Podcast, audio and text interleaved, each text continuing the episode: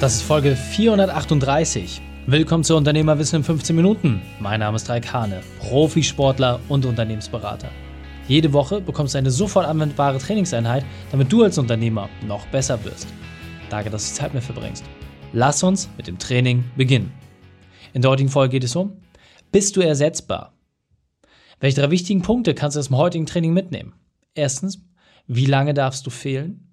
Zweitens, was sind die nächsten Schritte? Und drittens, warum die Entscheidung einfach ist.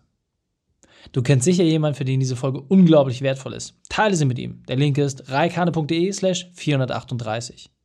Bevor wir gleich in die Folge starten, habe ich noch eine persönliche Empfehlung für dich. Diesmal in eigener Sache.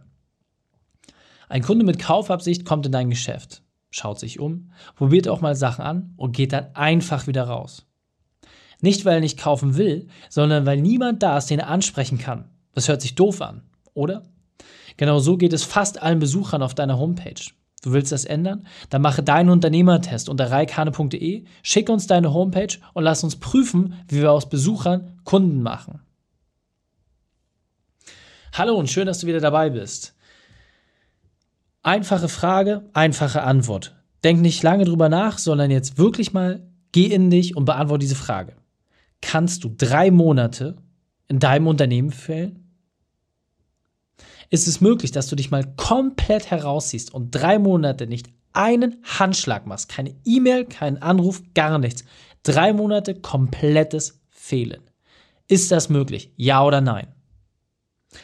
Wenn die Antwort ja ist, super, dann brauchst du dir diese Folge nicht anzuhören, dann hast du es bereits geschafft. Wenn die Antwort nein ist, dann solltest du jetzt genau zuhören. Zettel und Stift rausnehmen und dir die Sachen mitschreiben und wirklich verinnerlichen und vor allem ab heute auch konsequent umsetzen. Es gibt einen großen Unterschied, ob du Selbstständiger bist oder Unternehmer. Die meisten denken, dass sie Unternehmer sind, sind aber nur sehr gut bezahlte Selbstständige. Warum? Weil ein Selbstständiger zwar ein Team hat, ja, es kann auch sehr große Teams sein. Ich habe sehr gute Selbstständige kennengelernt, die haben hunderte von Mitarbeitern. Aber sie sind eben nur Selbstständige. Und dann wiederum habe ich Unternehmer kennengelernt, die haben kein eigenes Team, die haben kein festes Team. Im Gegenteil. Die haben nur Leute, mit denen sie in Anführungsstrichen lose zusammenarbeiten. Und dennoch haben sie die Möglichkeit, sich mal drei Monate komplett rausziehen und haben Systeme, die dafür sorgen, dass dennoch das Unternehmen weiter wächst. Und jetzt könnte ich dir tausend Beispiele anbringen, in welchen Branchen das funktioniert und warum das grundsätzlich bei jedem klappen kann, aber ich will es einfach nur mal für dich festhalten. Du musst doch selbst entscheiden. Möchtest du selbstständig sein? Das heißt, immer alles von dir abhängig machen? Oder willst du Unternehmer sein? Willst du etwas aufbauen, etwas kreieren, was auch ohne dich weiter wächst? Denn die Zeit, die du reinsteckst, wird für beide exakt dasselbe sein. Es wird genau dieselbe Zeit sein. Nur das Ergebnis ist massiv anders. Und deswegen wirklich meine Frage an dich. Was möchtest du sein? Willst du die eine Person sein, die nachts angerufen wird, wenn keiner weiter weiß? Oder willst du die Person sein, die weiß, hey, ich kann mich zurücklehnen, denn die Dinge laufen. Du musst das für dich ein für alle Mal klären. Und du kannst es ganz leicht abprüfen, ob du schon so weit bist, dass du dich auch wirklich Unternehmer nennen darfst. Die Frage ist doch, was sorgt in deinem Unternehmen für Wertschöpfung, wenn du weg bist? Was ist es? Gibt es irgendjemanden, der in der Lage ist, Leistung zu erbringen, auch wenn du selber nicht da bist?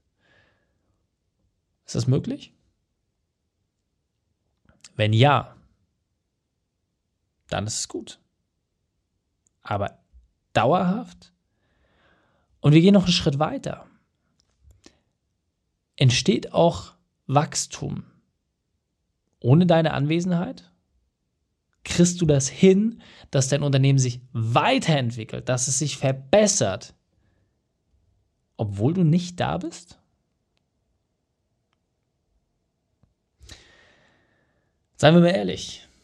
ich habe jetzt in den letzten zehn Jahren, in denen ich als Unternehmensberater tätig bin, mit über 1000 Unternehmen, die ich kennenlernen durfte in dieser Zeit, die Erfahrung gemacht, dass von den, bleiben wir jetzt mal bei genau 1000, es vielleicht 20 oder 30 wirkliche Unternehmer gibt, die sich komplett rausziehen können, aber die dennoch bereit sind, ihre Zeit zu investieren, um das Unternehmen weiter wachsen zu lassen.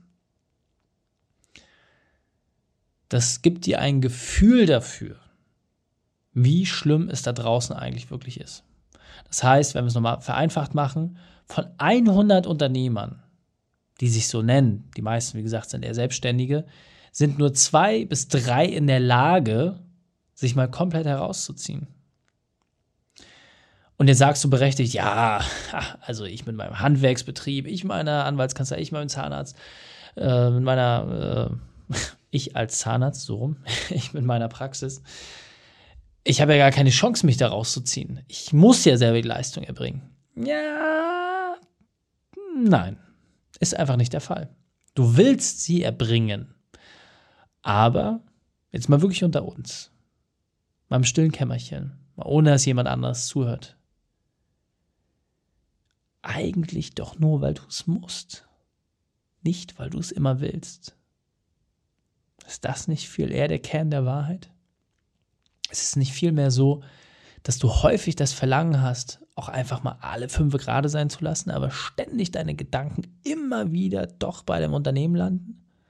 Merkst du es, dass du in Gesprächen manchmal abwesend bist, weil du gerade an unternehmerische Herausforderungen denkst und einfach nicht präsent bist? Geht es dir so, dass dein Partner dich sogar schon mehrfach darauf hingewiesen hat, dass es dort auch teilweise zu Komplikationen kommt, weil du mehr Zeit mit deinem Baby verbringst, mit deinem Unternehmen, mit deinem Laden?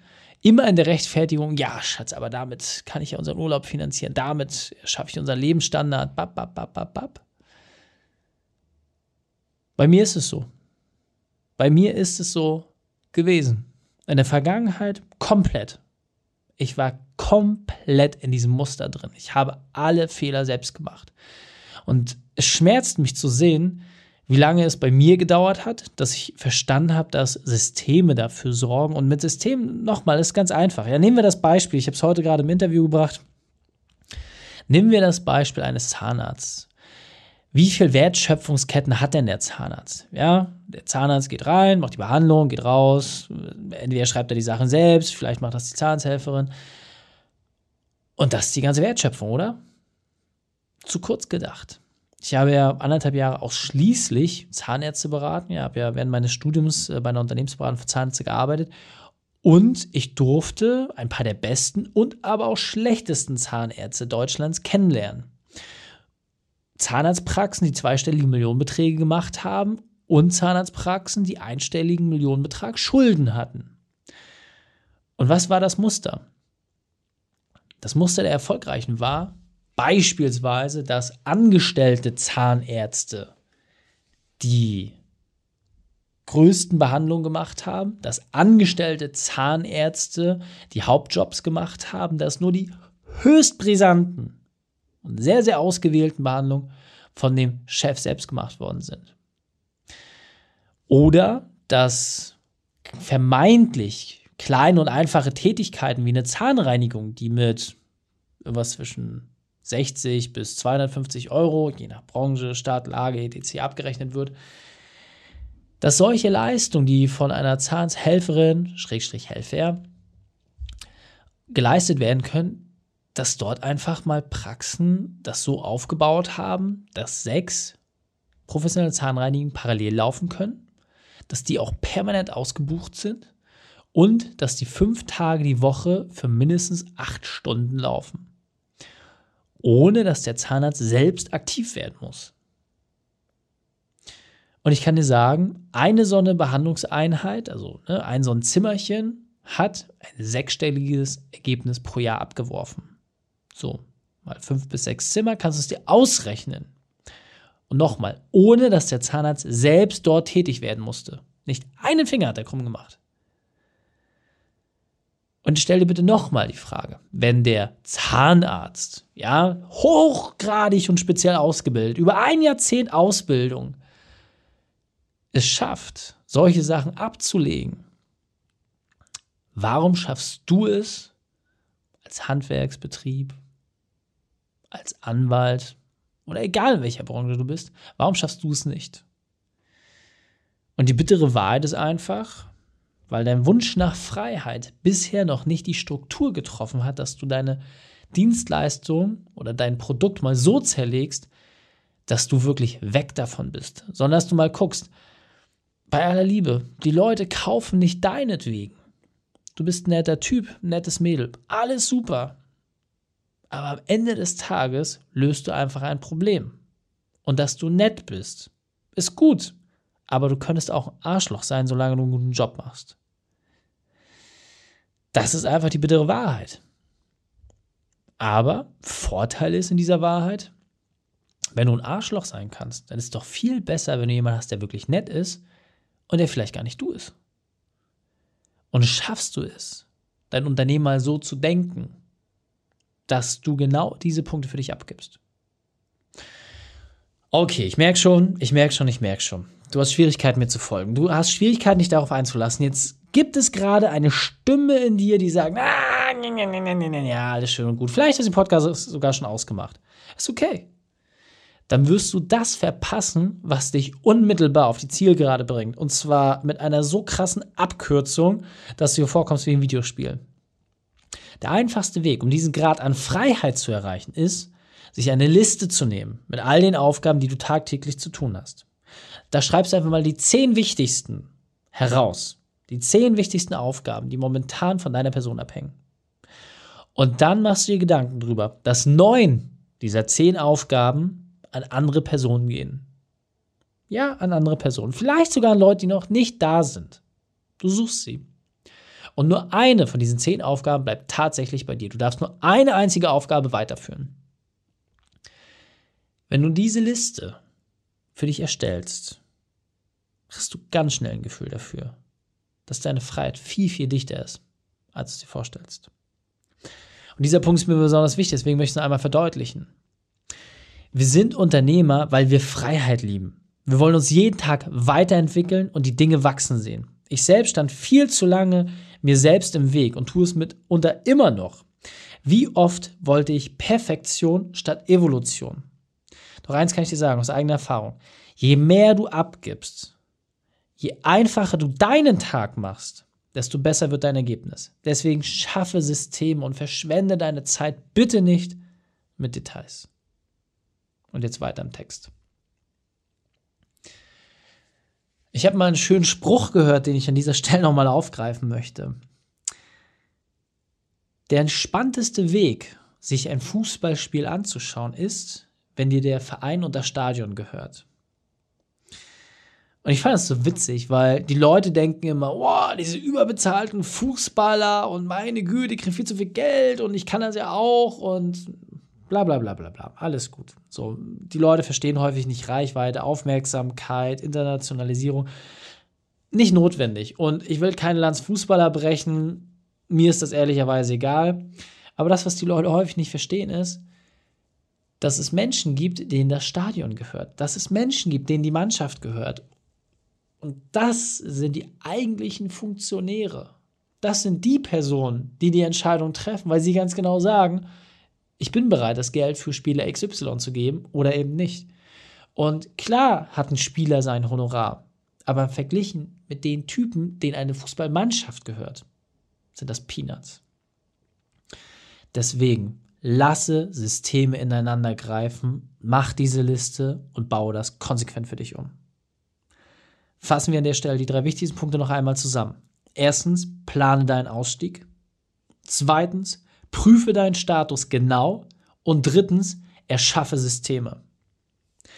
Die Shownotes dieser Folge findest du unter reikane.de slash 438. Alle Links und Inhalte habe ich dort zum Nachlesen noch einmal aufbereitet.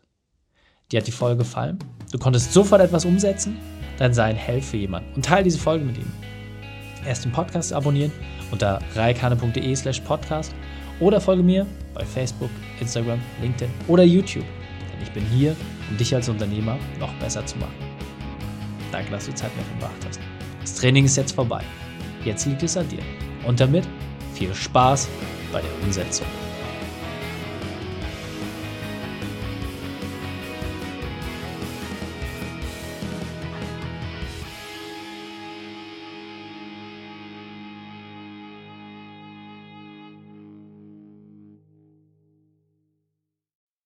Und wenn du Ideen wie diese für dein Unternehmen auch umsetzen möchtest und auch 10 Stunden pro Woche weniger arbeiten, dann buche deinen Termin für ein kostenfreies Erstgespräch.